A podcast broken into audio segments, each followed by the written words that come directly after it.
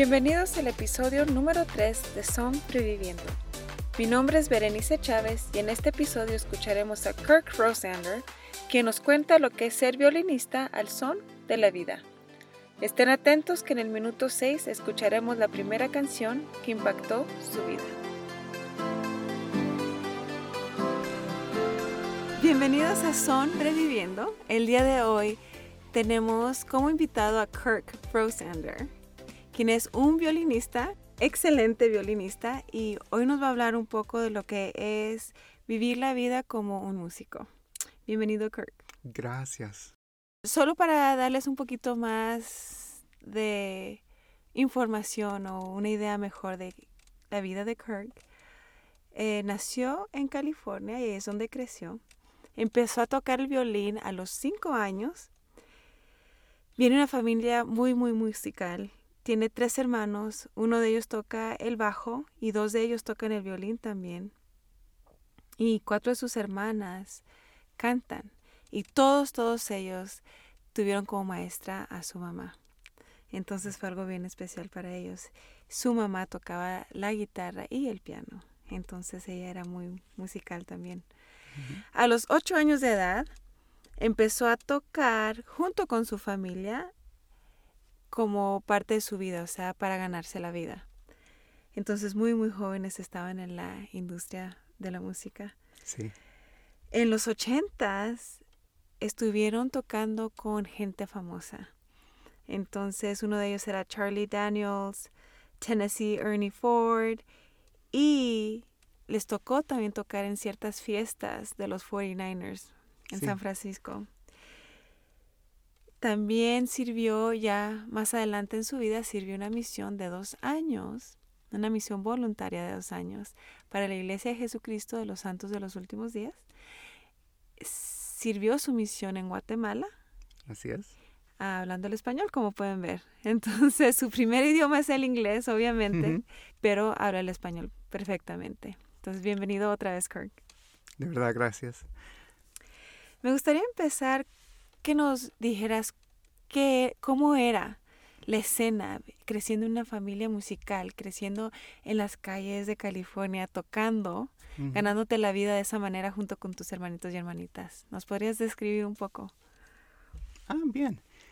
Yo diría que ah, no era una vida normal por un niño, ¿verdad? Muy diferente. Ah, porque primeramente estuvimos ah, haciendo escuela en casa en vez de ir a la, a la escuela pública mm, para tener esa carrera como familia y, y hacerlo profesional. Este, estuvimos más unidos. A, a veces habían unas peleas o algo, pero ah, yo diría que como familia estuvimos bien juntos. Sí, claro, y así se escucha. Sí. Empiezan, am, empezaste a tocar a los cinco años. Realmente cuando empiezas a tocar en la calle junto con tu familia, ¿cuántos años tenías? Ah, por los ocho. Ocho años. Sí. Entonces ya tenías tres años tocando el violín. Sí. Cuando estás tocando en las calles. ¿qué tipo de música tocaban? Siempre que pienso yo en el violín, pienso en música clásica. Mm. Entonces, ¿qué tipo de música es la que se enfocaban? Ah, e- el estilo de la música, diría, es fiddle, Ujú, ¿verdad? Ah, y eso particularmente de los Estados Uni- Unidos. Es gran parte de country western también. Ah, o lo que decimos ballads, canciones que dicen una historia.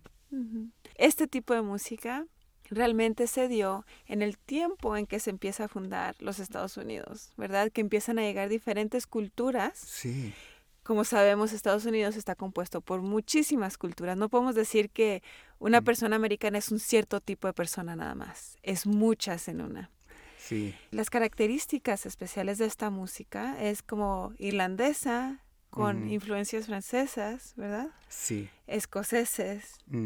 Entonces, lo que a mí realmente me hace pensar es en la libertad Mm. Y me hace pensar un poco en lo que es la montaña y lo que es estar libre en el campo Mm, sí. también. ¿Nos podrías dar, por ejemplo, un ejemplito para que nuestros hispanos puedan saber qué es este tipo de, de música? Tocaría una que es como irlandesa. Okay. Ah, sea, ah, bueno, en inglés dicen, There came an old man to my daddy's door. Ujú. Ah, sería tras, vino un hombre a la puerta de mi papá. Así se llama la canción. Ah, y particularmente, como diría, am, que sí era como ah, juntar diferentes culturas, Mm. diferentes de los inmigrantes. Ah, y esa es una de las canciones que diría que es una mezcla.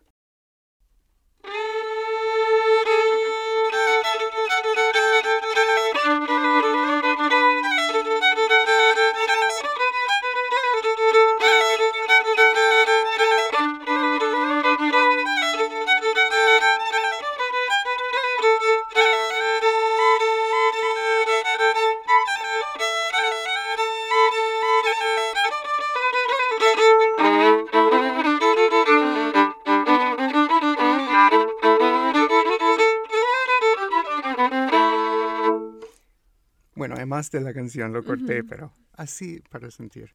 A todos nos encanta bailar, a la cultura Mm. latina especialmente, y este es un tipo de música irlandesa, pero que inmediatamente, al menos a mí, me hace pensar en, en baile. Y empiezas a pensar en, en los pasos que un irlandés podría hacer, quizás, ¿no? Lo que sería el zapateo irlandés, por así decirlo. Entonces, bien interesante. Ahora, sabemos que tocas el violín, ¿verdad? ¿Cómo fue que tú escogiste el violín? Ajá, buena pregunta. Ah, ah, nuestros padres, ah, cuando tuvieron la idea de poner a práctica un, un- un instrumento por los niños, hicieron algo que ah, era, era muy creativo, creativo perdón, ah, que yo también recomendaría a los, a los que están escuchando que tienen niños chiquitos. Lo que hicieron e- era de ah, darnos un ejemplo de cada instrumento, ¿verdad? Ah, una grabación o algo para escuchar las diferencias, enseñarnos estos instrumentos para ver cuál de esos nos llamaba, que, que queríamos como parte de nosotros. ¿Te acuerdas más o menos la experiencia que viviste el día que... Porque me imagino te enseñaron lo que era la trompeta, lo que era el Sí. bajo, lo que era el piano. Y cuando escuchas el violín, ¿cuál fue el sentimiento? ¿Lo podrías poner en palabras?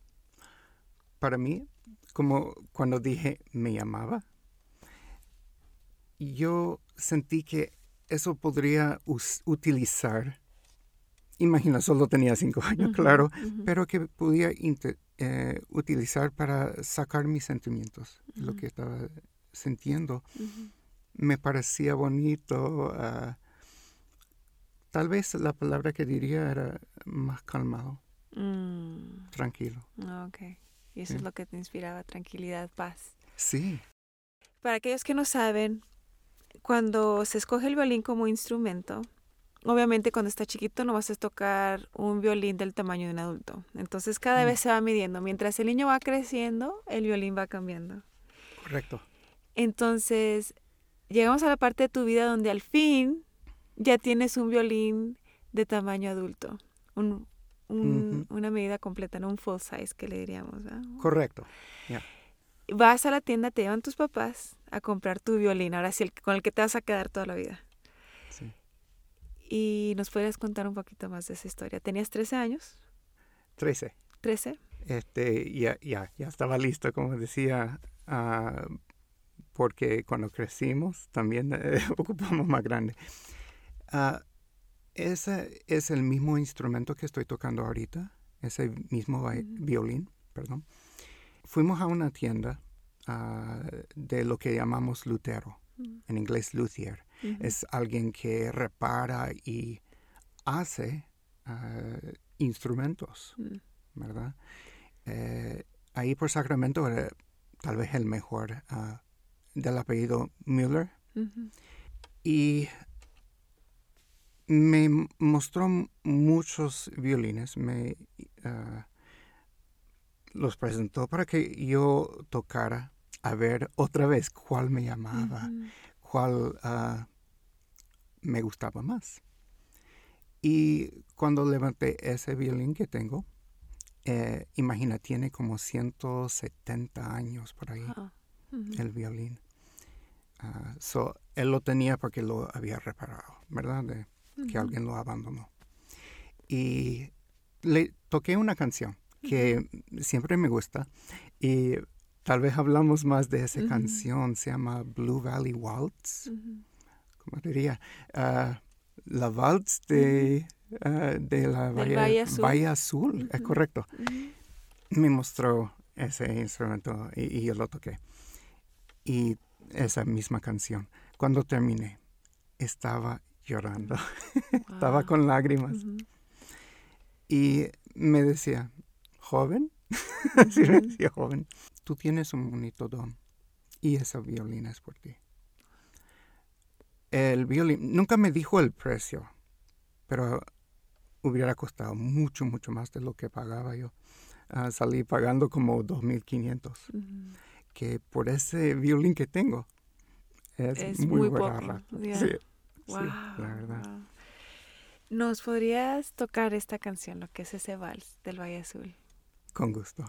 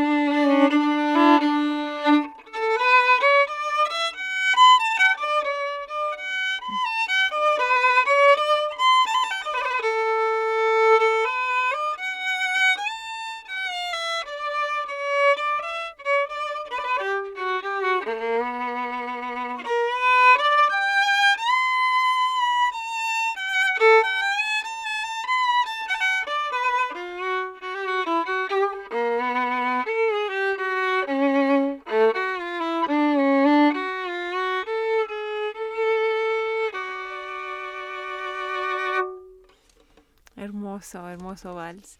Gracias. Ahora ya podemos imaginarnos por qué el Lutero estaba llorando después. O sea, ¿quién sabe qué memoria, Mm. a qué memoria lo haya llevado esa canción? ¿Y por qué se vuelve significativa para ti esta canción? Ah, empecé tocándolo cuando estuvimos ah, haciendo profesional, ah, carrera como familia para Mm. tocar como grupo. Y ah, también me ganaba muchas competencias de lo que tenían, lo que tienen todavía en ah, California de fiddle competencia, fiddle contest. Y ah, no sé, me, me inspiró Mm. esa canción cuando lo escuché. Y no sé si le dije eso. Ah, en, el- en las competencias, a mí me gustaba, así joven de 8 o 9 años, por ejemplo, ah, ir a donde los bien viejitos tocando el violín. Mm. Y yo no tenía pena, eh, me acerqué y dije, ¿me puede enseñar esa canción? Wow. Y uno de los viejitos me enseñó esa canción y de ahí en adelante me, me llamaba porque es una manera de expresar un sentimiento de paz, de tranquilidad. Y ese sentimiento de paz y tranquilidad, si esa canción te inspira eso, ¿ha habido algún momento en tu vida especial en que la has usado? Sí, la verdad sí. Este, más adelante, como era uno de mis favoritos. Ah, lo tocaba, por ejemplo, por mi abuela. Ah, ella estaba viviendo en nuestra casa. Ah, nosotros no- la cuidamos cuando tenía lo que se llama demencia. ¿Demencia? demencia. Y esa misma canción, como siempre ah, me pidió con- tocarlo, perdón, me pidió tocarlo casi juntos, ah, perdón, casi justo antes de morir. Wow. Pidió esa canción.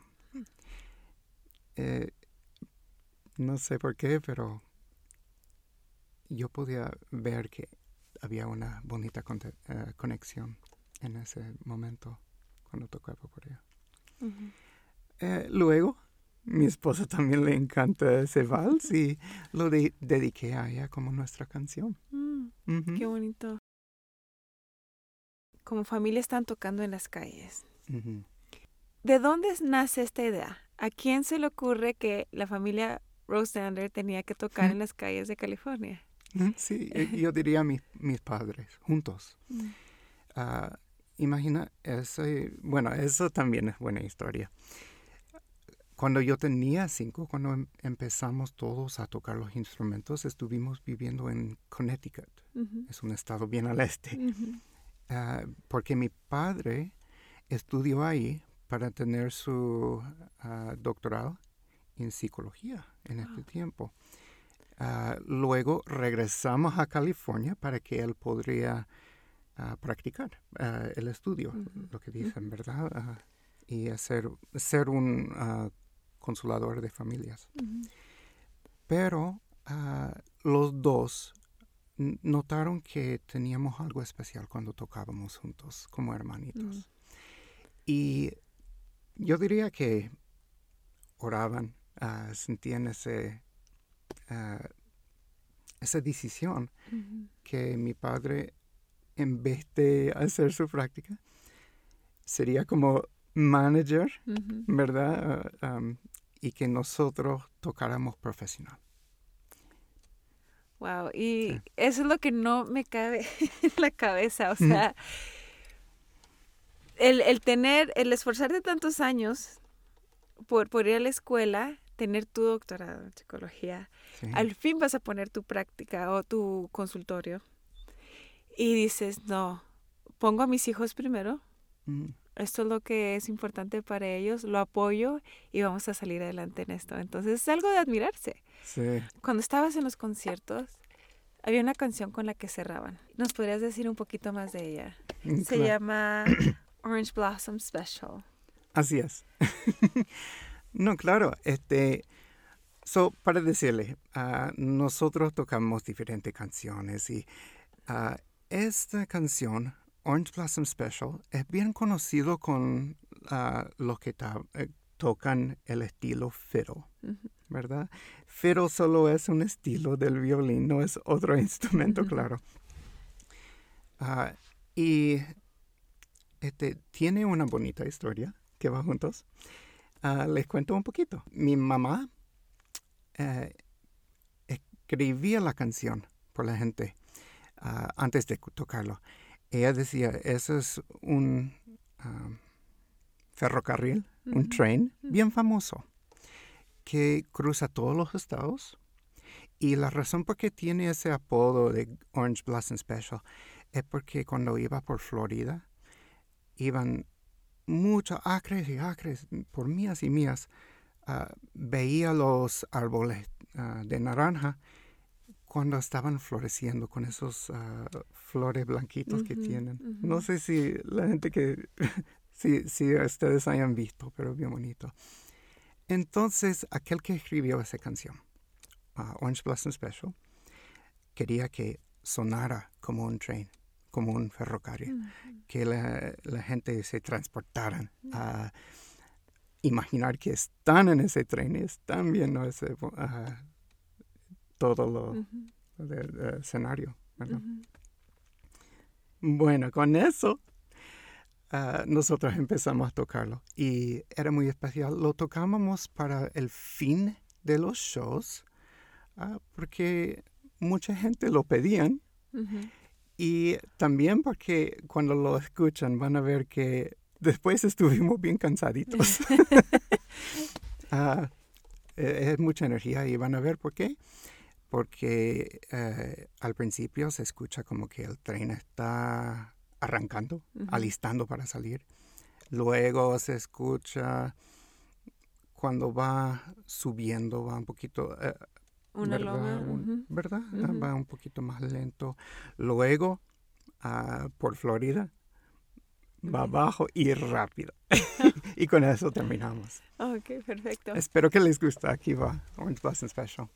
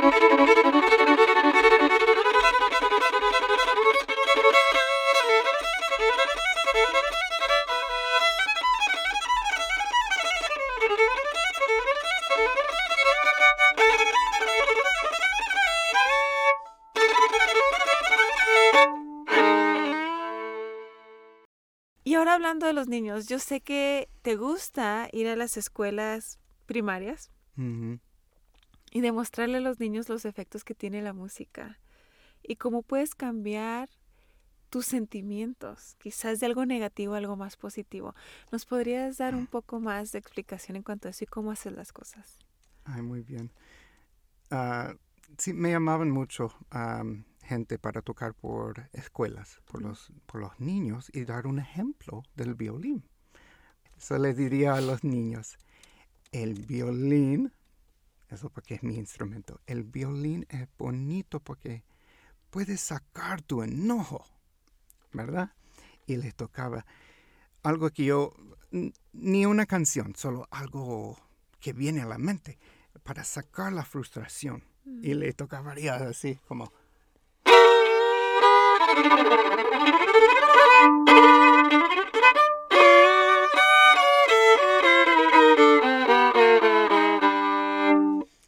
¿Verdad? Que no tiene sentido, pero te ayuda a sacar esa frustración que estás sintiendo.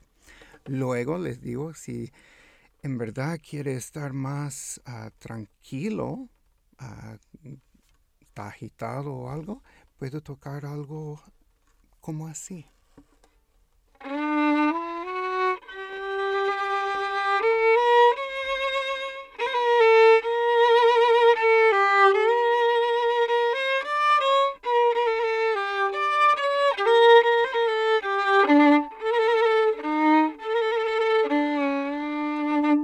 ¿Verdad?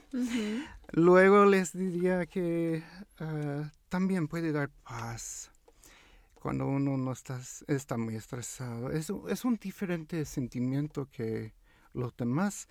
Ah, con el violín se puede mostrar así como un himno.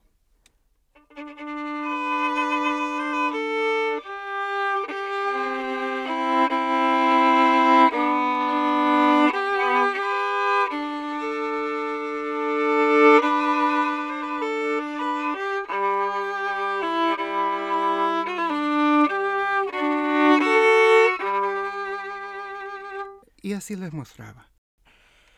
Kirk, ¿crees que nos podrías compartir alguna otra canción que defina alguna parte de tu vida?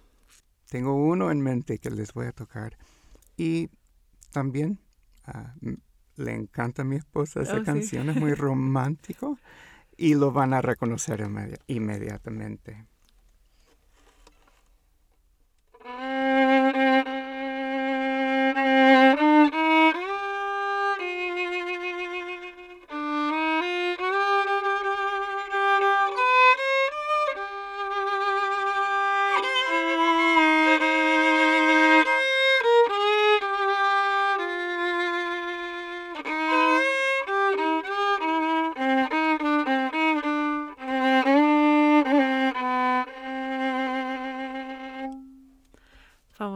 Canción. Esa canción, de hecho, a mí me transporta a, a mi papá. ¿Oh, Cuando sí? yo estaba chiquita y mi papá la cantaba. Y porque mi papá es, es fan de Pedro Infante. Mm, Y en una de sus películas Pedro Infante canta Bésame mucho. Entonces es algo que yo me identifico con eso y pienso en mi papá totalmente. Entonces, otra prueba de que la música tiene ese poder, ¿no? Transportarte a, a otro lugar. bonito sentimiento. Sí. Ahora, ¿con cuál te gustaría dejarnos? Ok, esa eh, tal vez lo conocen. You Are My Sunshine. Es muy famoso ah, entre la, digamos, los ah, pioneros. You are my sunshine, my only sunshine. You make me happy when skies are gray. You never know, dear, how much I love you. Please don't take my sunshine away.